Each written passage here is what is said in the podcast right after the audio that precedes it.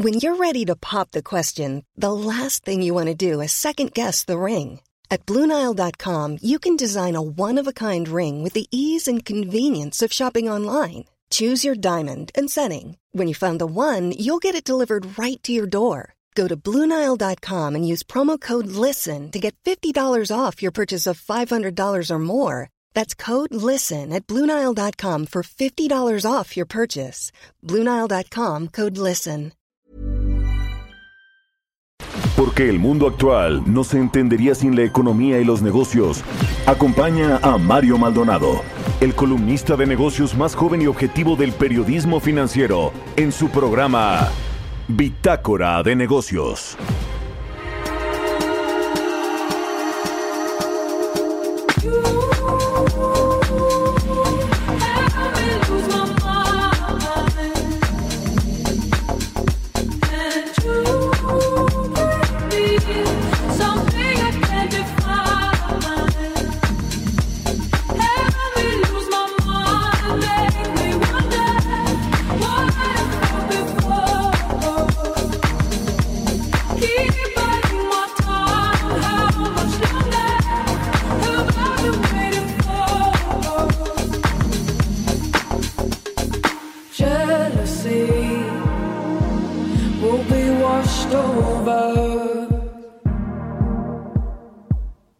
carefully. We will come through.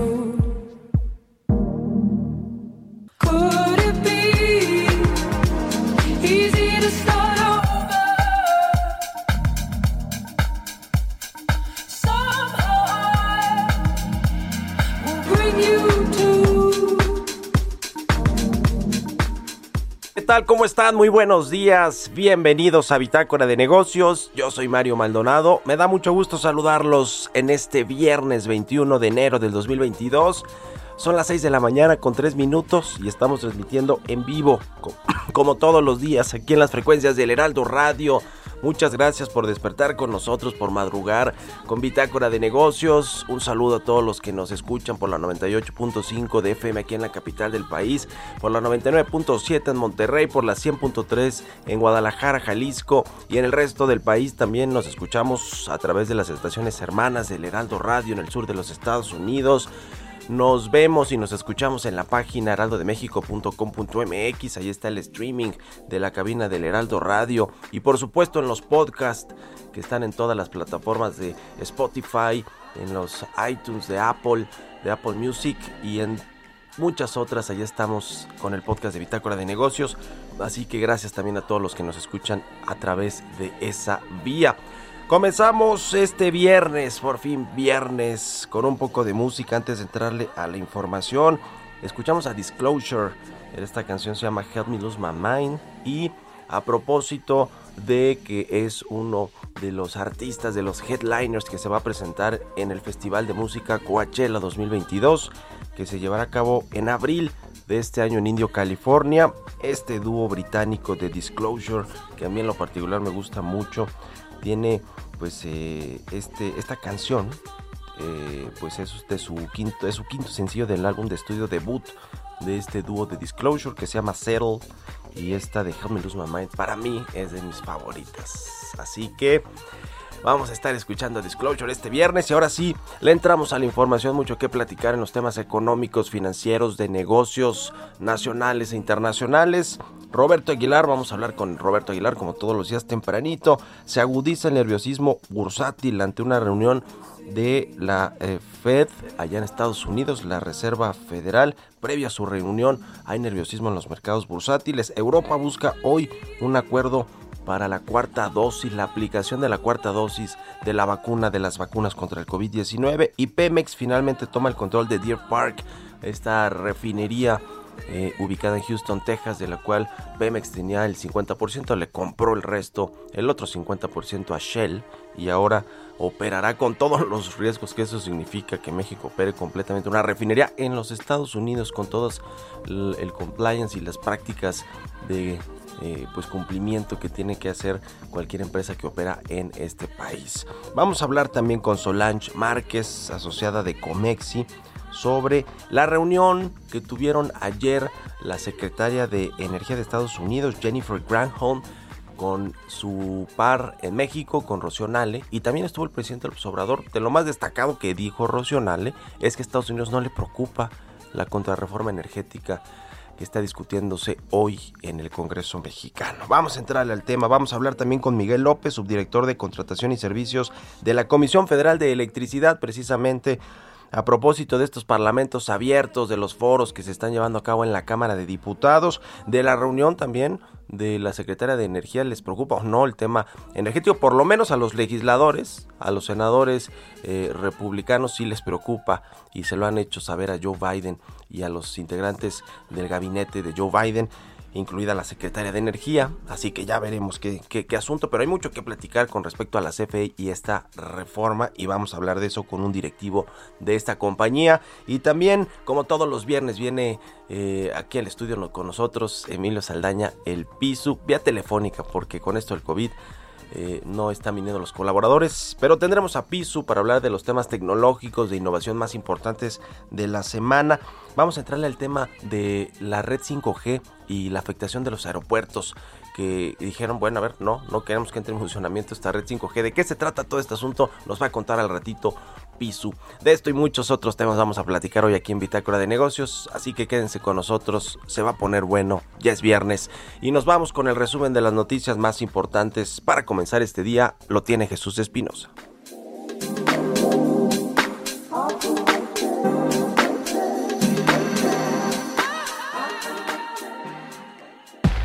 El resumen.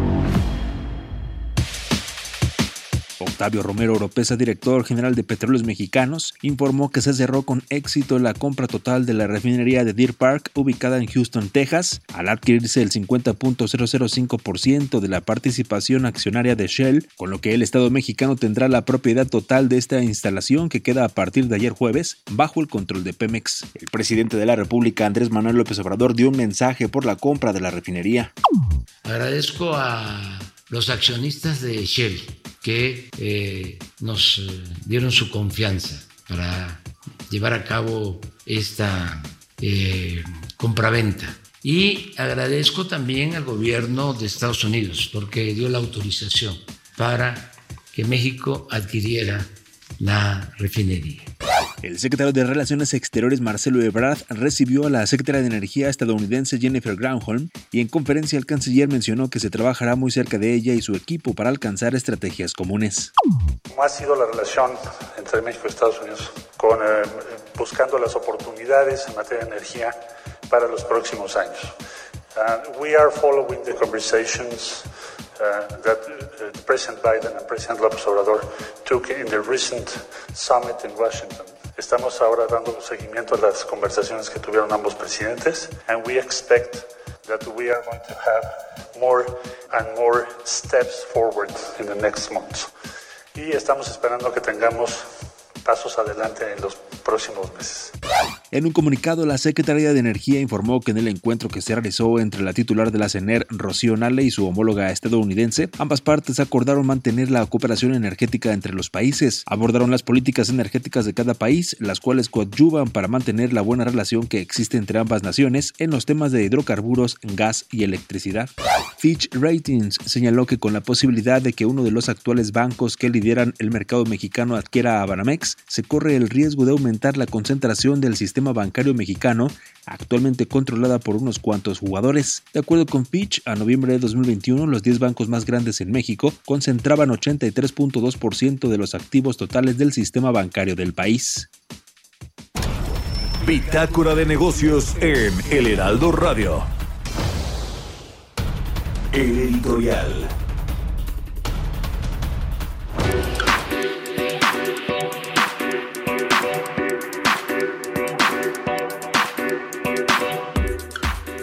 Pues ayer se hizo oficial el interés del grupo financiero Banorte para quedarse con los activos de Banamex. Nosotros publicamos ayer precisamente en nuestra columna del Universal, pues que van Banorte y BlackRock, y lo platicamos aquí también en parte del editorial, eh, que van juntos Banorte y BlackRock. BlackRock es el principal, el mayor gestor de activos del mundo, el mayor fondo de inversión del mundo. Eh, que está invertido por supuesto en Banorte, es el principal inversionista institucional después de la familia Hank. Hay muchos fondos metidos ahí en Banorte a través de distintos eh, vehículos además. Pero bueno, eh, se hizo oficial porque ayer Marcos Ramírez, el director general del grupo, a propósito de que reportaron sus resultados financieros del último trimestre del año, pues hablaron de todo el tema que tiene que ver con eh, pues la banca en México, cómo está el grupo financiero Banorte y bueno, pues sí, le reconoció que están analizando la adquisición de los activos de Banamex de City que va a poner en venta Banamex todo lo que tiene que ver con la banca minorista, con la banca empresarial, la FOR, el patrimonio cultural, absolutamente todo, la cartera de clientes, por supuesto, toda la cartera de clientes.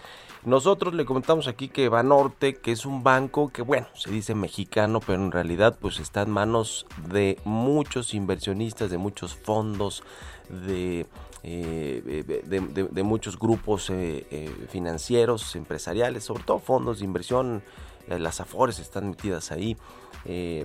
y bueno, pues la familia Han, que es quien controla eso, sí, digamos, tiene el control porque están tiene el presidente del consejo, Carlos Han González, y, son herederos él y, su, y la familia de don Roberto González Barrera, pues de alguna manera quienes dejó el banco esta institución que pues, lo, hizo muy bien a lo largo de, su vida porque fue adquiriendo varios bancos regionales, se convirtió en un banco nacional, después en el 2017 fusionó Interacciones que era propiedad de la familia Hank y se convirtió en el tercero, en el tercer jugador más importante.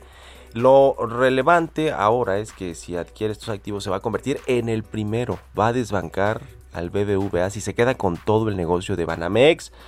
Y ahora sí pues el banco podría llamarse más mexicano que lo que lo es ahora, con un 8% de participación de la familia Hank en todo el capital social, en todas las acciones de Banorte. Los demás, están metidos también muchos empresarios ahí, los Chedragui, Adrián Sada, David Peñalosa, Carlos César de Pinfra, el exdirector de la CFE Alfredo Elías Ayub, eh, José María Garza Treviño, Alberto Pérez Jacome, es decir, hay varios, varios eh, eh, inversionistas, accionistas de Banorte que están además en el Consejo de Administración. Así que ya veremos, pero todo apunta a que Banorte podría ser el nuevo dueño de las acciones de Banamex, de todo el negocio de Banamex, como se lo adelantamos aquí ayer en el programa. ¿Ustedes qué opinan? Escríbanme en Twitter, arroba Mario Mal y en la cuenta arroba Heraldo de México. Economía y mercados. Roberto Aguilar ya está con nosotros. Mi querido Robert, ¿cómo te va? Muy buenos días. ¿Qué tal, Mario? Me da mucho gusto saludarte. Muy buenos días a ti y a todos nuestros amigos. Fíjate que los mercados bursátiles, tanto de Asia como de Europa, en números eh, rojos y esto en línea con las pérdidas de ayer de los mercados estadounidenses ya que la persistente preocupación por el endurecimiento de la Reserva Federal, datos económicos débiles en Estados Unidos como la caída de la venta de casas usadas en diciembre y el aumento de las ayudas por desempleo, así como ganancias corporativas más bajas de lo esperado, pues pesaron sobre el ánimo de los inversionistas antes de la reunión de política monetaria de la Reserva Federal, que como sabes se realiza la próxima semana. Y bueno, y en este contexto también los precios del petróleo pues se retrocedieron, Mario, después de haber subido esta semana a máximos de siete años, ya que el aumento de las reservas de crudo y combustible en Estados Unidos hacía que los inversionistas tomaran beneficios justamente del incremento que se había dado días atrás. El crudo estadounidense WTI bajaba casi 2% para colocarse en 83.8 dólares, mientras que el Bren bajó a 86.82. Sin embargo, Mario, hay que reconocer, hay que comentar que ambos, ambos eh, petróleos, los llamados de referencia, pues han ganado más de 10% en lo que va de este 2022 y esto por la preocupación potencial y escasez de oferta mundial. Y bueno, fíjate que ayer también lo que sorprendió, y a mí en lo particular se me hace un tema que ha sido rebasado, es que el Fondo Monetario Internacional pues anticipa que va a elevar el estimado que tiene de los costos que, le, que va a incurrir justamente en la economía mundial por el tema del coronavirus. Dice, ahora lo tiene estimado en 12.5 billones de dólares hasta 2024, que a mí en lo personal, Mario, insisto, se me hace demasiado bajo. Eh, y bueno, pues ayer la directora gerente del Fondo Monetario Internacional, Cristalina Georgieva, pues dijo que las interrupciones en la cadena de suministro, la inflación y las políticas monetarias más restrictivas, pues estaban lanzando así un balde de agua fría a la recuperación de todo el mundo. Pero también preocupante, porque dice que el tema, justamente las repercusiones del coronavirus, pues estará entre esta mayor eh, diferencia, divergencia entre los que más tienen, y los que menos tienen, y también el aumento de los impactos de género y esta mezcla de todas las situaciones que no son necesariamente económicas, Mario, pues dice la, eh, la cabeza del Fondo Monetario Internacional, podrían provocar protestas, tensiones e inseguridad en el mundo. Vaya mensaje que dio justamente esta funcionaria. Y hoy fíjate que interesante porque los ministros justamente de salud de todo el bloque europeo van a discutir, Mario, si se va a generalizar o no una cuarta vacuna. Esto es interesante porque, bueno, pues también al final del día ya se lleva la tercera, la de refuerzo, ellos están pensando en una cuarta, pero también las implicaciones que esto trae, Mario, con la capacidad de producción de las vacunas actuales porque no olvidemos que se siguen, se siguen eh, aplicando, entonces esto le metería mayor presión, pero también, Mario, una mayor divergencia que hemos platicado en este espacio entre los países donde ha habido, no ha habido ni una sola vacuna que se ha aplicado contra los que, bueno, pues ya están pensando en la cuarta dosis. Y bueno, ya lo decía Jesús en el... Eh, eh, en el resumen y va a ser una nota que va a seguir dando mucho de qué hablar, además de la de Banamex, este tema de DIRPAR ya compra, eh, justamente eh, eh, concreta la compra Pemex, pero lo que no se dijo, o se dijo poco, es que también al mismo tiempo, pero un acuerdo de suministro a 15 años con Shell, su ex socio, para que le suministre el petróleo que va a procesar justamente en esta refinería y que no necesariamente, Mario, tendrá que ser de México. Así es que bueno, pues estamos entre una o no, había que ver los matices. Y la otra parte, el otro punto fino, es que efectivamente los trabajadores de la planta se van a quedar contratados, pero solo les aseguraron dos años. Después de dos años, pues ya platicarán sobre esta situación. Y bueno, también eh, el tema de de lo que sucedió ayer de algunos reportes eh, trimestrales, sobre todo el de Netflix, que no cumplió con las expectativas. Fíjate que sumó, eh, a pesar de todo, 8.3 millones de clientes de octubre a diciembre, pero los analistas habían esperado 8.4. Así ya tiene, cerró el año con 221.8 millones de suscriptores en todo el mundo. También te platico rápidamente que el lunes, Mario, se va a dar a conocer el dato de la inflación. Ya estrenamos el 2022 con el primer dato.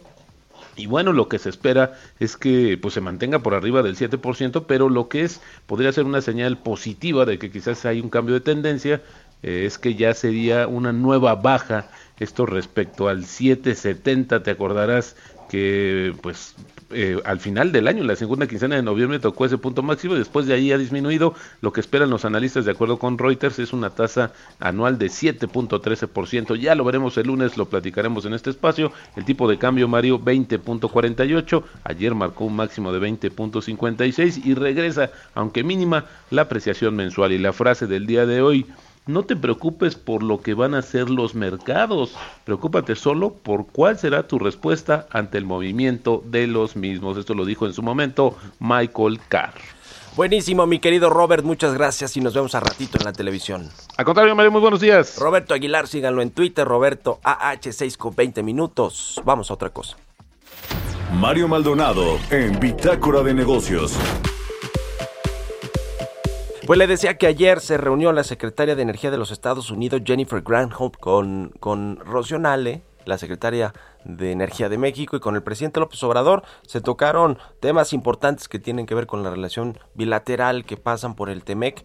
Y dice Rocío Nale que eh, pues no les preocupa a los estadounidenses la reforma eléctrica, la, con, la contrarreforma del sector energético. Vamos a platicar de esto con Solange Márquez, ella es asociada al Consejo Mexicano de Asuntos Internacionales, a quien me da mucho gusto saludar. ¿Cómo estás Solange? Muy buenos días. Buenos días, Mario. Muchísimas gracias. ¿Qué te pareció la reunión de ayer? Eh, por lo pronto, la Secretaría de Energía dice que vamos a tener que trabajar sobre la reforma eléctrica, pero Rosional le dice que no, que no les preocupan a los estadounidenses. ¿Cómo viste el, tema? Pues mira, me pareció que los, los términos en los que se planteó fueron bastante eh, civilizados, pero creo que la, la, la, la Secretaria de Energía dejó, dejó claramente plantada la preocupación de parte de Estados Unidos eh, sobre, sobre la reforma eléctrica. Tiene un gran impacto para las empresas estadounidenses. Eh, recordemos que hace algunos días apenas acaban de enviar eh, cuatro congresistas estadounidenses en nombre del, del Comité de Relaciones Internacionales una pues la preocupación que tienen no precisamente por las inversiones de las empresas estadounidenses en materia de energías limpias y el no cumplimiento de México hay que decirlo también de sus compromisos internacionales particularmente con, con los acuerdos de París. Eh, y esto no es lo único este ahorita estuvo la, la, la secretaria de energía de Estados Unidos y está esta carta de los congresistas estadounidenses pero recordemos, Mario, que desde hace algunos meses hemos ido recibiendo cartas de otros países. Recibimos, mm, recuerdo que en diciembre, noviembre del año pasado, una carta también por parte de la, de la Unión Europea, del representante de la Unión Europea en México, manifestando también la preocupación por los más de 13 mil millones de dólares de inversión de empresas eh, eh, europeas en México y lo mismo sucede con Canadá, que también en su momento el año pasado envió una carta a México, este, se han enviado cartas precisamente con esta preocupación. En el caso de, de, las inversiones canadienses, hablando de más de 30 mil millones de dólares. Entonces, pues son cantidades muy fuertes. Me parece que no estamos hablando de, de cualquier cosa y creo que en ese sentido la reunión del día de ayer, el que el presidente se reuniera con la secretaria, pues tiene un dejo positivo a pesar de los de las declaraciones de la de la secretaria Nale. Me parece que, vamos a ver eh, ciertos cambios en la en la en la en la reforma. Eh, no creo difícilmente veo que esta reforma vaya a pasar eh, así como está en los términos en los que viene. Lamentablemente el daño ya está hecho lamentablemente ya hay muchas empresas que han dejado de invertir hay inversiones paradas que pues desde hace más de un año que no se han podido ni siquiera iniciar ni arrancar. Pero bueno, creo que eh, en términos de lo que ya está y de lo que se puede llegar a aprobar en abril, eh, dudo muchísimo que vaya a ser como, como está en los términos en los que se presentó a la, al, Congreso de México. Pues ya veremos qué fue lo que realmente eh, se pactó, se habló con respecto a la reforma eléctrica aunque diga Rocío Nale que no les preocupa la iniciativa presidencial, pues la, la realidad es que eh, sí han mostrado preocupación, lo mismo el embajador de Estados Unidos en México que en Salazar, los congresistas, los, eh, senadores eh, republicanos también. Eh, en fin, parece ser que sí hay preocupación, aunque aquí en México lo minimizan. Y bueno, pues se da todo esto en el contexto también de la venta de la refinería de Deer Park de Shell a México a Pemex, a Petróleos Mexicanos y, y, bueno, pues ya veremos cómo se va acomodando todo este asunto. Te agradezco mucho esta, esta eh, conversación, como siempre Solange, muchas gracias y muy buenos días. Buenos días, muchísimas gracias Mario. Que estés muy bien, es Solange Márquez, asociada de Coméxico, columnista de El Universal, analista en temas internacionales. Son las 6 con 24 minutos, vamos a hacer una pausa rapidísima y regresamos con más aquí a Bitácora de Negocios.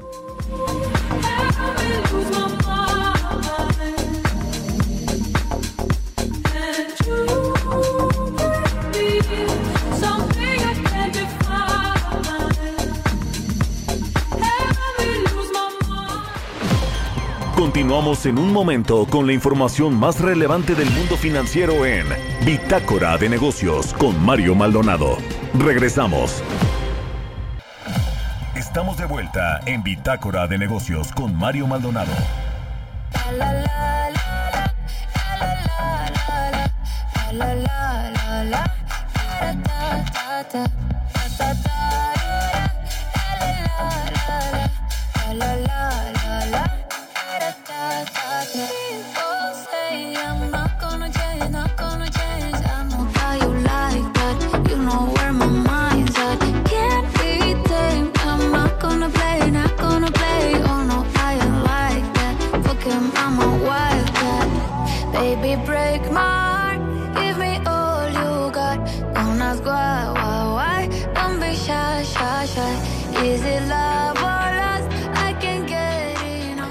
Ya estamos de regreso aquí en Bitácora de Negocios. Son las 6 de la mañana con 30 minutos, tiempo del centro de México. Regresamos escuchando un poquito de música antes de traerle la información.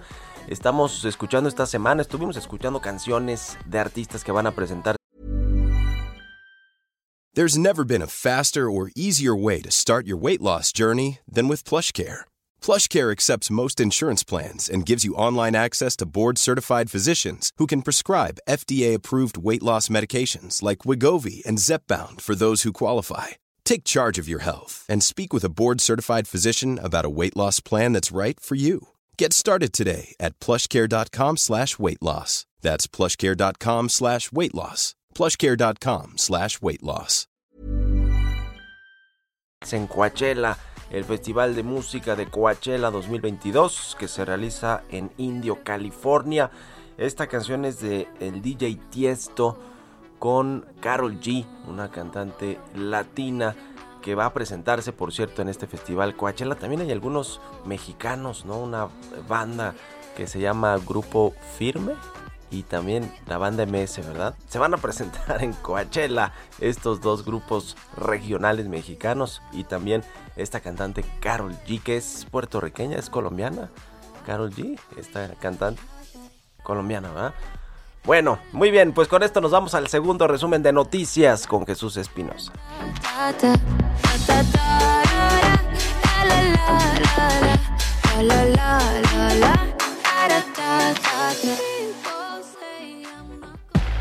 El resumen. Guillermo Rosales, director general adjunto de la Asociación Mexicana de Distribuidores de Automotores, aseguró que la regulación de los autos chocolate es un error por parte del presidente Andrés Manuel López Obrador. Aseguró que el mandatario incumplió con su promesa de convocar al sector para hablar sobre el tema y así poder llegar a acuerdos.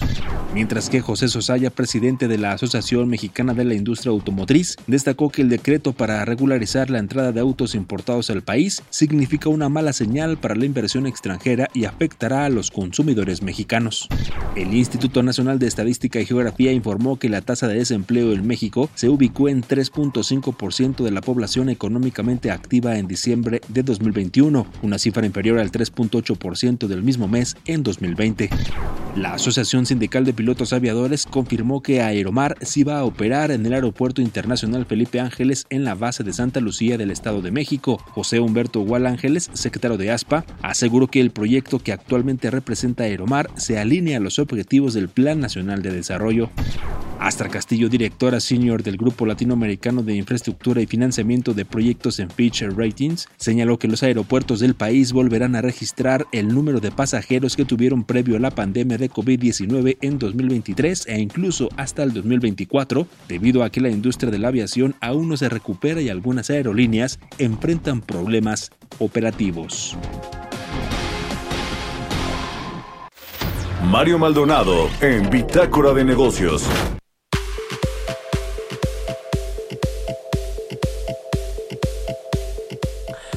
Bueno, pues el asunto de la Comisión Federal de Electricidad, que ya le decía, comenzaron esta semana en la Cámara de Diputados los foros para analizar la reforma eléctrica, la iniciativa que propuso el presidente López Obrador, por supuesto, con el sello de Manuel Barlet, el, secretario, bueno, el secretario de electricidad, vamos a decirlo así, es el director general de la Comisión Federal de Electricidad, que le metió mano pues a, eh, esta iniciativa, obviamente.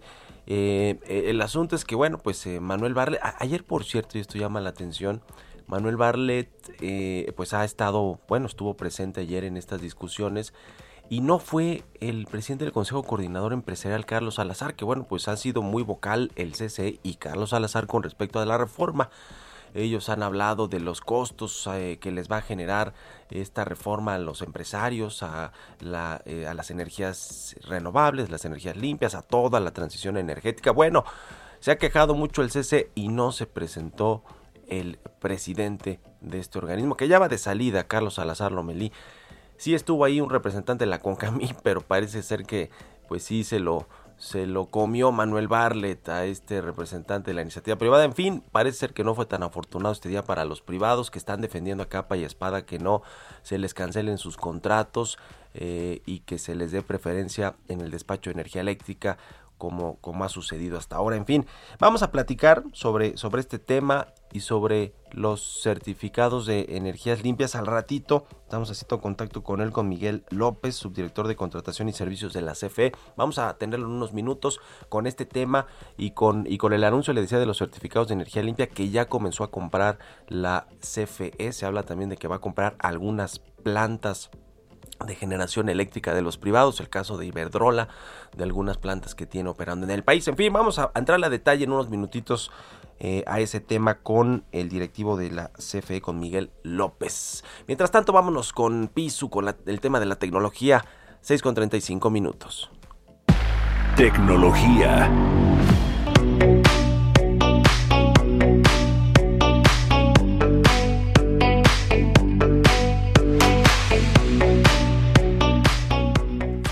Mi querido Pisu ya está listísimo para darnos toda la información. ¿Cómo cierra la semana en términos de la tecnología? Mi querido Pisu, buenos días.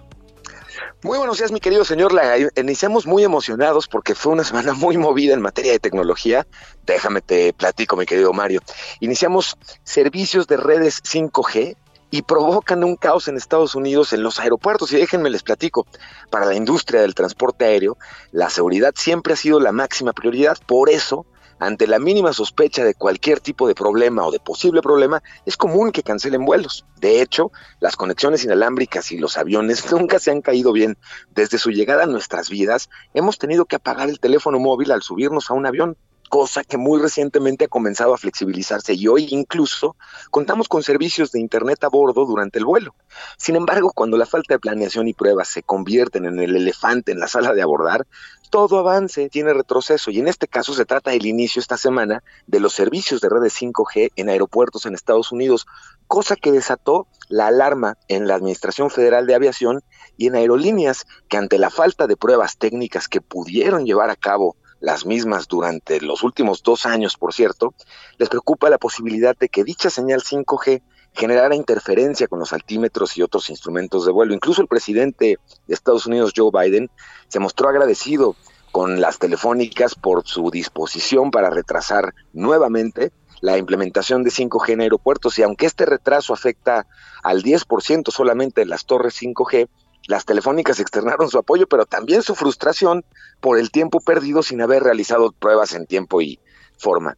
Por otro lado, le platico, la mayor noticia del año para los videojuegos se da apenas en estos en esta semana, hoy 21 de enero le reporto que esta semana eh, Microsoft hizo oficial la compra de la empresa Activision Blizzard por un total de 68.700 millones de dólares. Se trata de una de las más grandes transacciones de la historia de la industria de los videojuegos y coloca a Microsoft como la tercera empresa en la industria en estos momentos. Y no solo es una de las compras más importantes en los últimos años, sino que además es la más relevante en la industria de videojuegos al momento. El movimiento añade a Microsoft unos estudios de diseño y programación nada más y nada menos que 10 mil empleados y la friolera de 400 millones de usuarios a su base de clientes.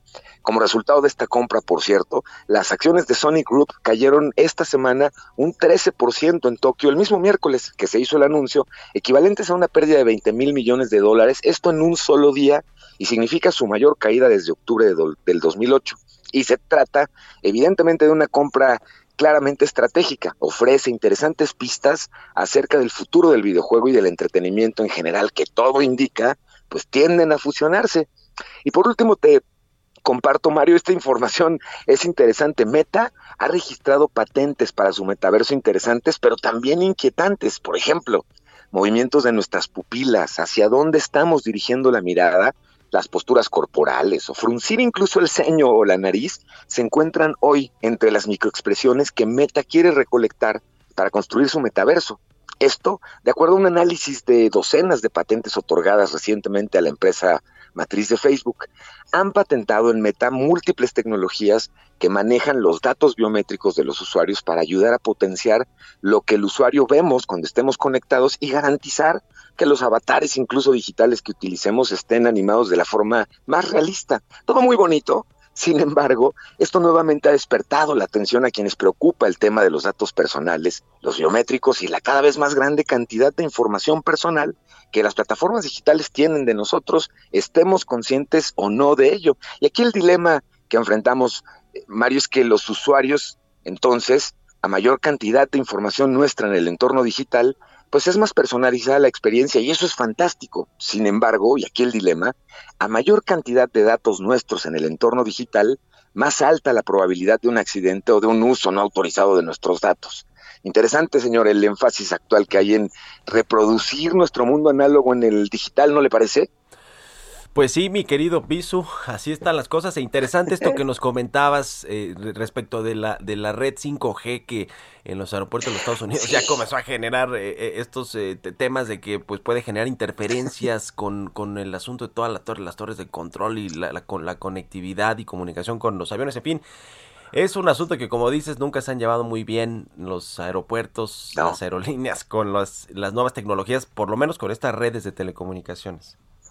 Totalmente. Fíjate que aunque de inicio yo, yo percibí la nota como de de verdad las aerolíneas van a salir con que le tienen miedo al 5G, un poco la razón que estaban comentando y argumentando es que la señal que emiten las torres que planean eh, y que iniciaron esta semana operación en Estados Unidos, emiten una potencia de señal 2.5 veces más potente o más fuerte que la que se utiliza actualmente para redes 5G en Europa, señor. Y de ahí que haya la inquietud de que pudiera haber interferencia con los altímetros o instrumentos de, navegación y que pidieran entonces hacer más pruebas, cosa que a las telefónicas les enojó porque dijeron, oigan, teníamos dos años haciendo estas pruebas, no sean gachos, ¿no? Pues qué cosa, mi querido Piso. Muchas gracias, como siempre, por tu participación aquí en Bitácora de Negocios. Un abrazo y muy buenos días. Es un placer, señor. Muy buen día y muy buen fin de semana a nuestra audiencia. Igualmente para ti, Emilio Saldaña, El Pisu, todos los viernes con lo más importante de la tecnología, el cierre de la semana. Nos vamos ahora con las historias empresariales. Historias empresariales. El Banco Interamericano de Desarrollo, el BID, otorgó a Bancomext un crédito por 319 millones de dólares para impulsar la recuperación económica y, apoyar a las pequeñas y medianas empresas. Nos cuenta más detalles Giovanna Torres en la siguiente pieza. El Banco Nacional de Comercio Exterior tiene por objeto contribuir al desarrollo y generación de empleo en México por medio del financiamiento al comercio exterior mexicano. Fue fundado en 1937, creado para promover y financiar las exportaciones de bienes y servicios. Cuenta con programas de financiamiento, garantías y otros servicios financieros especializados y es la principal institución mexicana impulsadora del desarrollo del comercio exterior a través de la innovación y la calidad.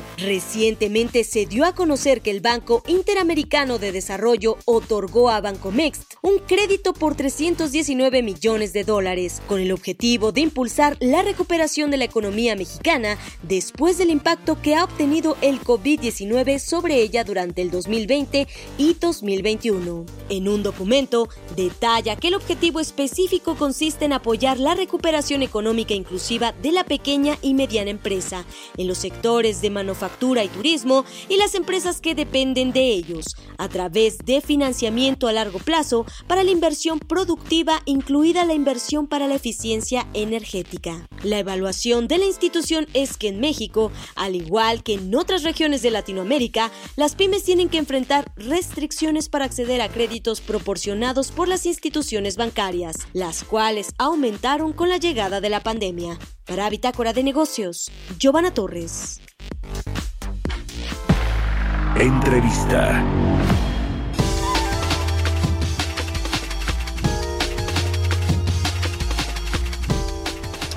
Ahora sí, ya retomamos la comunicación con Miguel López, subdirector de Contratación y Servicios de la Comisión Federal de Electricidad, a quien me da gusto saludar y le agradezco que nos tome esta entrevista. ¿Cómo estás, Miguel? Muy buenos días. ¿Qué tal, Mario? Muy buenos días. Pues quisiera preguntarte primero sobre estos parlamentos abiertos, estos diálogos que se están llevando a cabo en la Cámara de Diputados. Eh, estuvo ya ahí el, el, director de la CFE, Manuel Barlet, defendiendo la iniciativa de reforma presidencial que busca pues eh, que la CFE sea de nueva cuenta el principal despachador de energía eléctrica en el país con todo lo que esto significa para la iniciativa privada. ¿Cómo, a ver, danos un panorama general de, de, de, lo que está contenido en la reforma, de, de cómo están defendiendo desde el gobierno, desde la CFE, esta, esta iniciativa que mandó el presidente López Obrador. Claro que sí, Mario. Mira, estos foros, pues que fueron organizados por la Cámara de Diputados, para que sea un ejercicio que me parece ha sido bastante útil, ¿no? Escuchar las distintas voces que están hablando en torno a la reforma institucional, eh, constitucional, perdón, este, que, se ha propuesto desde el Ejecutivo. Eh, desde, desde nuestra perspectiva, digamos, esta, esta reforma lo que ha buscado, más que hablar o, o llevar esto a un debate sobre las energías limpias contra las sucias, sobre quién eh, genera caro versus barato, es poner de manifiesto cuáles son las, las condiciones que tiene hoy la Comisión Federal de Electricidad, que es el brazo del gobierno, para garantizar un, un derecho al acceso a la, a la electricidad, para que pueda, digamos, seguir manteniendo las tarifas y esto no afecte las condiciones de vida de la población. no El día de ayer tuvimos la oportunidad de participar en el en el foro llamado Mecanismos de Transferencia de, Recursos de la CFE a la IP. Y ahí se hablan de tres figuras, digamos, en las que participan la iniciativa privada y que desde nuestra perspectiva eh, tienen estos mecanismos de transferencia que bajo un mercado competitivo o bajo un mercado como lo que ocurre en, en otros países del mundo, pues no tendría por qué darse, ¿no? Esta, esta serie de subsidios de los que ha hablado el presidente, ¿no? Esto, hay dos figuras de, de, ellas que no vienen de esta reforma que se dio en el 2013, sino vienen desde el 92, el caso de los productores independientes de electricidad y la figura de autoabasto. En el primer de los casos, es, se trata de una idea en la cual un eh, generador privado le vende el 100% de la electricidad de la Comisión Federal de Electricidad, la, comisión paga el 100% de la inversión para esta central y pues al final de los 25 años de este contrato a largo plazo, esta central no pasa a manos de la Comisión Federal de Electricidad, aun cuando se paga entre un dos o tres veces lo que lo que cuesta la central, ¿no? Además existió esta figura del autoabasto que en sus orígenes se pensaba como una figura en la cual una persona pudiera y tener un permiso de generación, pero para eso, para autoabastecer sus necesidades. Sin embargo, como lo hemos visto y lo hemos señalado en reiteradas ocasiones, esta figura se pervirtió y se empezó a volver una simulación, que eso es lo preocupante, lo que se le ha llamado una institución fraudulenta, en la cual se señala que hay socios cuando en realidad hay clientes detrás de estas figuras y está habiendo un acto de comercialización, no un acto de autosatisfacción de necesidad, ¿no? Entonces, bajo esta figura se, ah, se obtienen diferentes eh, beneficios indebidos como el no pago de la red de transmisión, como el no pago del respaldo de cuando se trata de energías intermitentes, este y también la llamada demanda evitada. Dábamos un ejemplo, ¿no? En el foro que tuvimos ayer, sí. eh, en el cual decíamos, a ver, ¿cómo podemos eh, eh, explicar esto para que la gente pueda pueda entender algo que en, un sector es bastante sofisticado, ¿no? Entonces decíamos, imagínense que vamos en una carretera y hay dos carriles, pero sigue siendo la misma carretera. Un carril tiene que pagar el peaje, ¿no? Y el otro carril va un, un camión este con celdas fotovoltaicas tiene que no paga ese ese peaje no eh, van los dos camiones y a la mitad eh, se oculta el sol entonces el camión con las celdas fotovoltaicas se queda parado. Entonces la gente tiene que llegar del punto A al punto B. Entonces el camión que va de la CFE en el carril de paga pues va y, sube a estas personas que, que se quedaron varadas este, porque necesitan llegar al punto B y ahí se daría la situación del respaldo.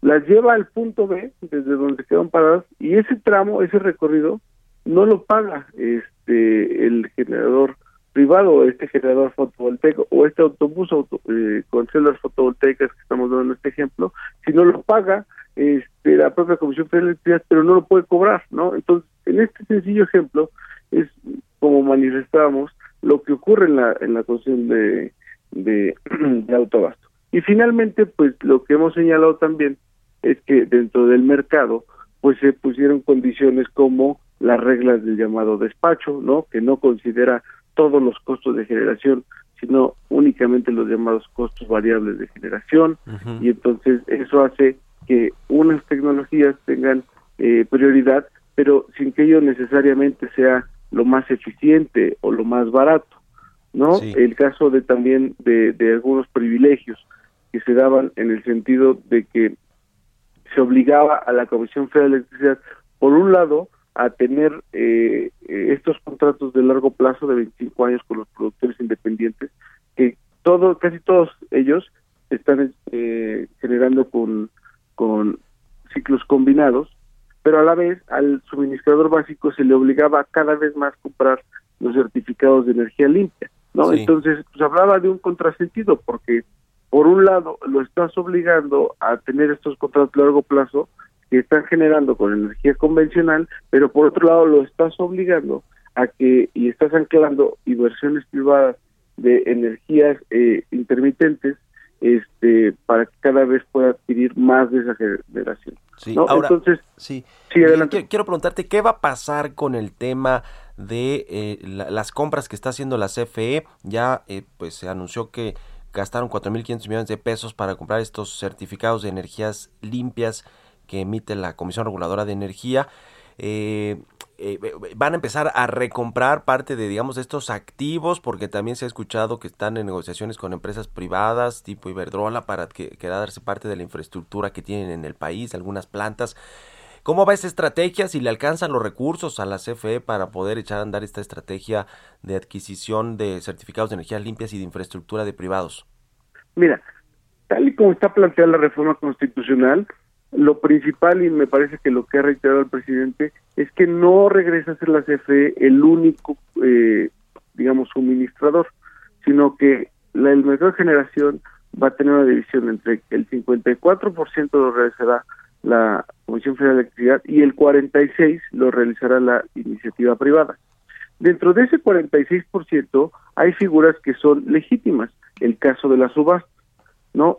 En ese 46% entrarán los productores independientes, las subastas, también aquellos generadores que han estado ya trabajando bajo la ley de la industria eléctrica del 2013, ¿no? Entonces lo que está planteando aquí pues, es quitar primero estos esquemas fraudulentos como el de autobasto, ¿no? También quitar eh, los llamados excedentes que eh, son los lo que realizan los productores independientes que dentro de la infraestructura anclada por la CFE pusieron una capacidad adicional y esa capacidad adicional la están comercializando con terceros, situación que es incluso este, contraria al, principio de que le tienen que vender la, la, la energía al 100% de la comisión. Entonces, el esquema está planteado para que este 46% que estamos hablando, no de poco, estamos hablando de más o menos eh, para las demandas picos que se están eh, eh, viendo para los próximos años, de cerca de entre 22 mil y 25 mil megawatts al, año en, las, en, la demanda pico que va a tener México. Eso es casi equivalente al, mercado eléctrico de muchos países eh, sudamericanos, ¿no? Incluso en el caso de, Argentina, o casi una, una y 1.5 veces el mercado peruano. Entonces, ahí es donde se puede eh, dar estas figuras. Habrá algunos casos, digamos, que se tendrían que revisar y me parece que, que la comisión ha, ha, estado siempre abierto, ¿no? Para poder revisar cuáles son las condiciones eh, que, que, se tienen que dar para algunos casos específicos. Este, en términos de los recursos, pues bueno, ahorita tiene aprobada la comisión por su consejo de administración 33 proyectos de inversión y me parece que todos ellos eh, cuentan con la suficiente rentabilidad para darle estos recursos adicionales a la CFE y modernizar este parque de Buenísimo. Miguel, se nos acabó el tiempo. Ojalá que podamos retomar también esta charla siempre interesante. Van a continuar los foros allí en la Cámara de Diputados. Seguimos en comunicación si nos permites. Gracias por estos minutos y buenos días. Con todo gusto, Mario. Muy buenos días. Miguel López de la CFE. Nos despedimos. Muchas gracias por habernos acompañado. Se quedan con Sergio Lupita. Nos vamos a la televisión y nos escuchamos el próximo lunes a las 6. Muy buenos días.